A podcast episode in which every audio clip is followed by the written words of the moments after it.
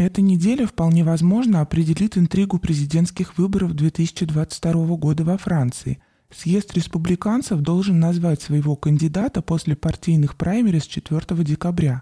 А перед этим произошло событие, которого сильно ждали. О выдвижении заявил публицист Эрик Зиммур, резкие выступления которого в защиту французских ценностей задали нерв компании и стоили ему множество ярлыков, от крайне правого до промосковского – Свою программу он может озвучить на митинге в воскресенье.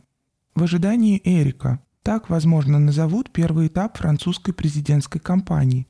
Все ждали выдвижения почти кандидата, но тот опять удивил. Смешав за два месяца карты завсегдатаем президентских выборов, он выдержал паузу и выдвинулся, когда начал в кавычках сдуваться. Нормальный процесс, уверяет в окружении публициста, ведь по нам стали палить из всех орудий – Однако многие аналитики склоняются к другому диагнозу. А что, если почти кандидат просто устал?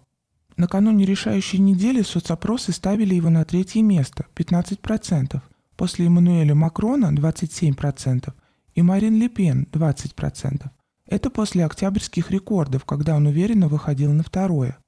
Само по себе это почти подвиг для претендента, о котором пару месяцев назад и не знали – но прорыва во второй тур выборов в апреле 2022 года не гарантирует.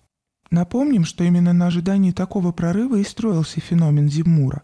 В отличие от Марин Ле Пен, которую будущий президент, как и его предшественники, легко обошел в очной дуэли в 2017 победив сначала в теледебатах, а потом и в ходе голосования, от профессионального телевизионного полемиста и свежего человека, озабоченного настоящими проблемами Франции, ждали интриги. Так откуда же сбой? Французские аналитики указывают прежде всего на саму систему отбора кандидатов в стране. Вот ключевые детали.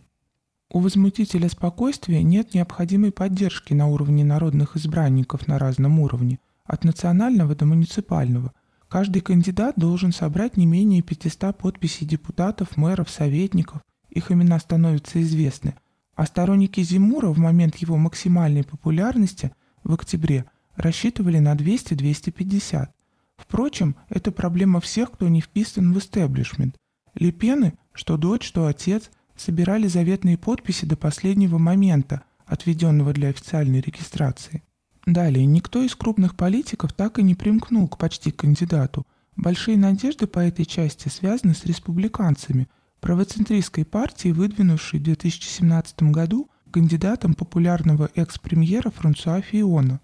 К их праймерис 2 и 4 декабря и приурочено выдвижение кандидатуры Зимура. Речь, по сути, о борьбе за фионовское наследство.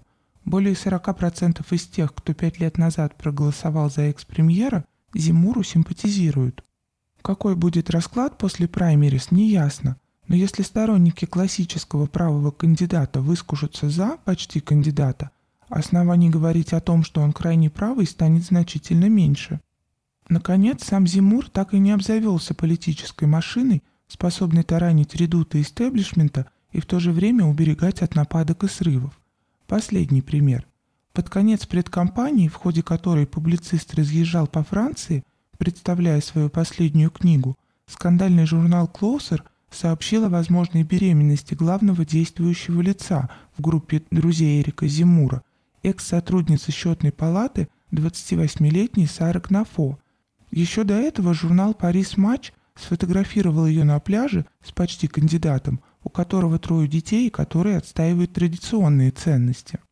Впрочем, все это из серии «А кто говорил, что будет легко?» Интерес к личной жизни и набор очков среди республиканской элиты – ожидаемые проблемы, которые просчитываются на старте.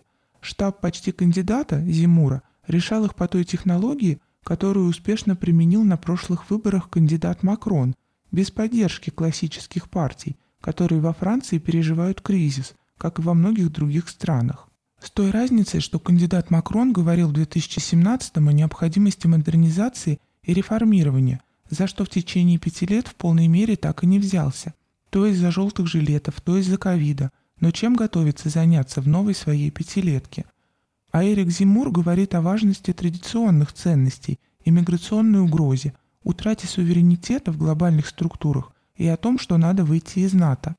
В обоих случаях партии планировалось создать подличность, или, если угодно, под конъюнктуру, которая сложится к моменту голосования.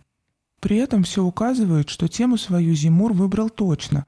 Он говорит о наболевшем как человек, отстаивавший эти самые традиционные ценности вместе с Францией, попавшей под каток глобализации. Он – выходец из еврейской семьи из Алжира. Говорит как человек, который в 70-е и 80-е и сам должен был пробиваться, но по французским правилам, а не как делают нынешние мигранты, навязывая свой образ жизни и требуя пособий. Вот в нем и стали признавать своего. Зимур, отмечают социологи, уловил поправение народного электората. Он говорит о проблемах, которые волнуют Францию пригородов и средних городов, а не Парижа и мегаполисов. Порой слишком умно, но при этом по сути не уходя от трудных вопросов, пытаясь выяснить, от чего нельзя отказываться, когда хочешь оставаться самим собой. Понятно, что врагов у него не меньше сторонников.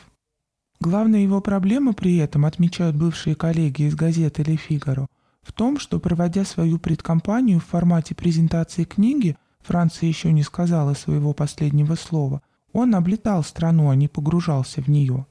Политика – это не только комментарий к действительности, пусть резкий и точный, это еще и умение держать удар, терпеть, когда тебя не хотят слышать, и все равно доносить то, что ты пришел сказать.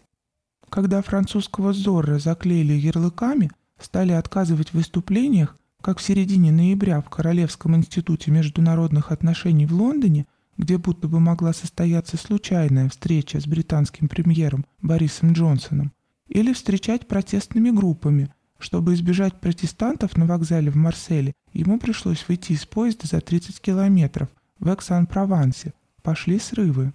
Полемист стал отвечать ударом на удар. «Я единственный общественный деятель, за которым системно охотятся антифа», заявил он неделю назад под крики «Марсель не твой».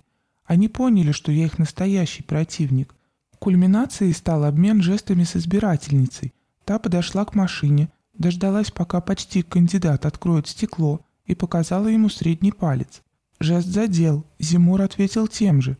Все мигом засняли. Теперь приходится извиняться в соцсетях. Есть ли шанс, что после всего этого объявление своей кандидатуры перевернет ход событий? Есть ли шанс стать кандидатом от нормальных правых, когда весь политический класс считает хором мораль Зимуру? Не факт. Но как не стоило тянуть с выдвижением, так не стоит и спешить с выводами. Содержательно эту кампанию Зимур уже изменил, сделав тему Франции главной на французских выборах. Сколько очков заработает на этом лично он, а сколько наберут его конкуренты, начнет просматриваться по итогам текущей недели.